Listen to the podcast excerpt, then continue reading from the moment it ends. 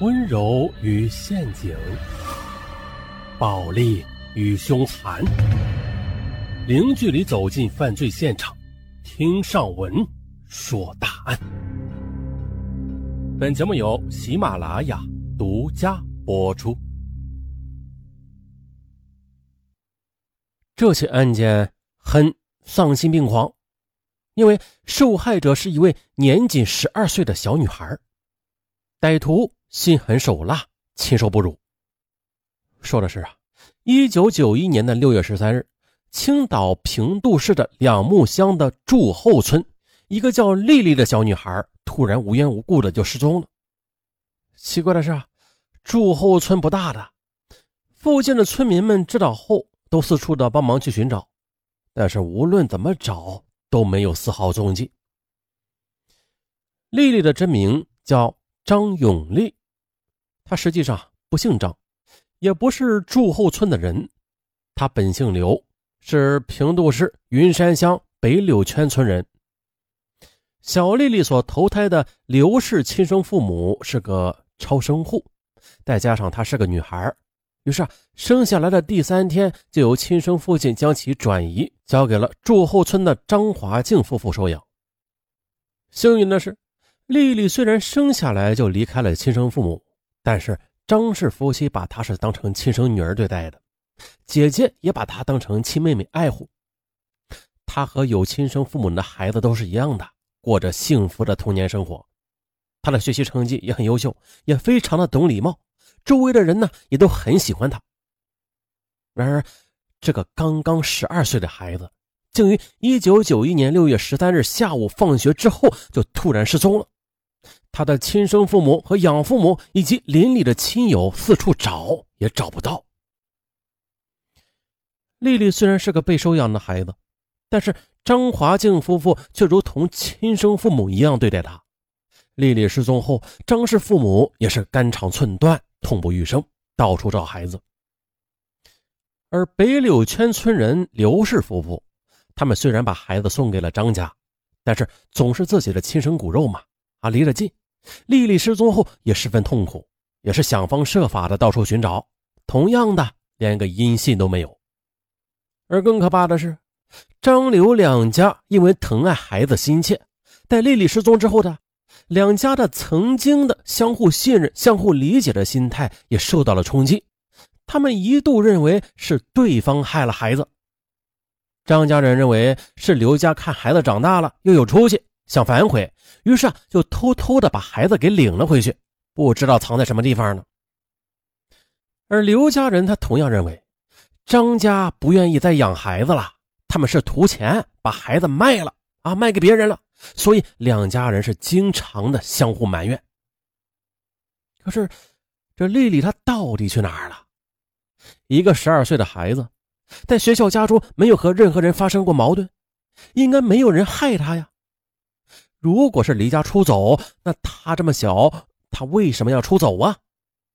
连续好几个月，丽丽都是活不见人，死不见尸。这转眼来到了一九九二年，这年呢，平度市的一百三十万亩的小麦长势良好，丰收在望，广大农民怀着喜悦的心情，日夜加强田间管理，争取大丰收。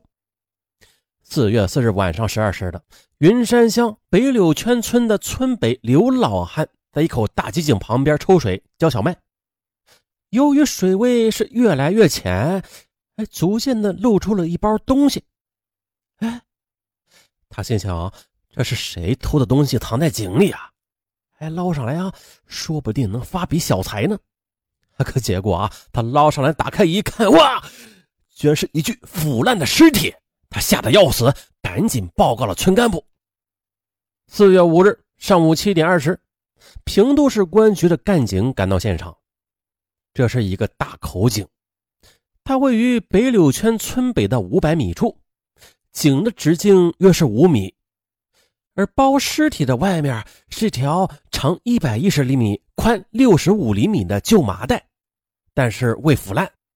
里边则有一条平度化肥厂的塑料编织袋，尸体包着白色的的确良的连衣裙，前胸处绣有花仙子图案，下身则穿着带有松紧带的裤头。可奇怪的是啊，上述衣物居然带有黑色，并且带有粪臭味的泥土。尸体在袋子里边是卷曲的，头上、臀下各关节已经自然脱落了，还有部分软组织呈白蜡样。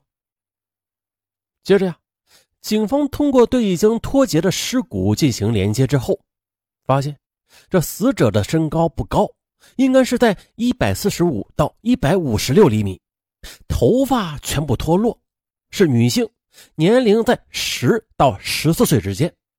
头部有两处粉碎性骨折，面积都很大，像是遭受过钝器的袭击。再就是这尸体的左手和左侧脑骨都已经缺失了。从上述情况，干警看出来一些问题：一，尸体已经腐烂成一堆白骨了，但是包装的麻袋却完好无损。那这说明什么？咱们各位听友能猜到吗？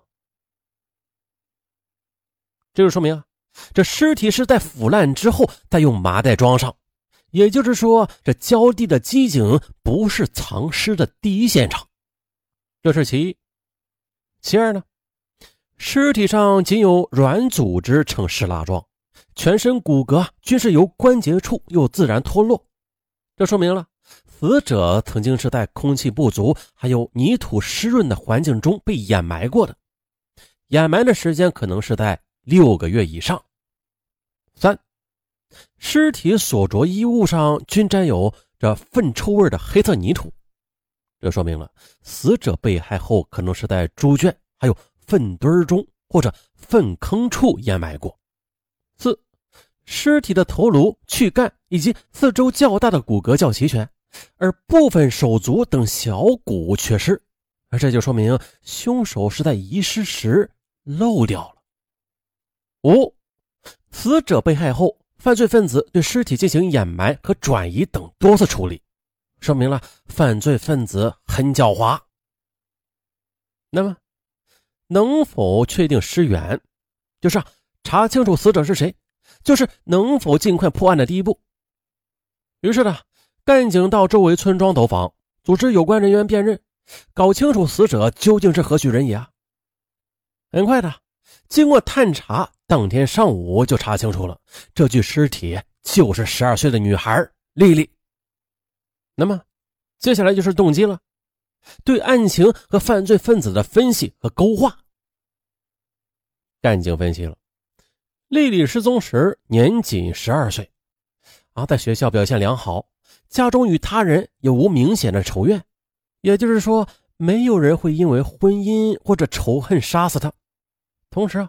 张华的家境也是收入微薄，被敲诈勒索的可能性也很小。那杀人动机是什么呀？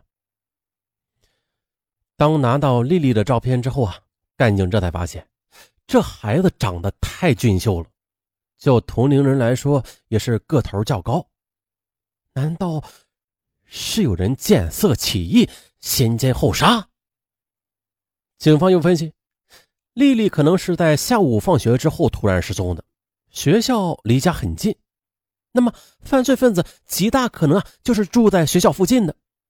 丽丽放学回家可能和同学一块走，但是同学和村民们当时并没有听到什么动静。干警判断，犯罪分子可能与丽丽相识，以适当的方法诱骗奸淫，然后再杀害的。干警们还分析了。不能排除两木乡中心小学的教师的作案可能性，但同时，他们认为犯罪分子可能是历史上吧曾经有过奸污妇女等流氓的劣迹啊，是一个受过打击处理的人，年龄大约是在十八到三十五岁之间，并且具有较好的居住环境，比如独居在一个房间，或者居住处非常僻静，很难被发现。干警们明白，丽丽是在九一年六月份失踪的，九二年四月份发现的尸体，之间足足十个多月。不仅这尸体已经腐烂了，现场肯定也是被破坏了，缺少帮助破案的线索，因而这是一起难度极大的案件啊，几乎是一点线索都没有。但是干警仍然是全力以赴的，他们以两木乡的四个村和两木乡中心小学为核心地区，大范围的走访调查，先后摸排了两千多人次，排除了三十多条线索，但是均被一一否定了。这侦破工作瞬间的陷入低谷。哎，也就在这时了，侦查员郝振亮和史先杰通过住户村的两个女同学了解了一个重要的情况。好，预知后事如何，咱们下集继续，拜拜。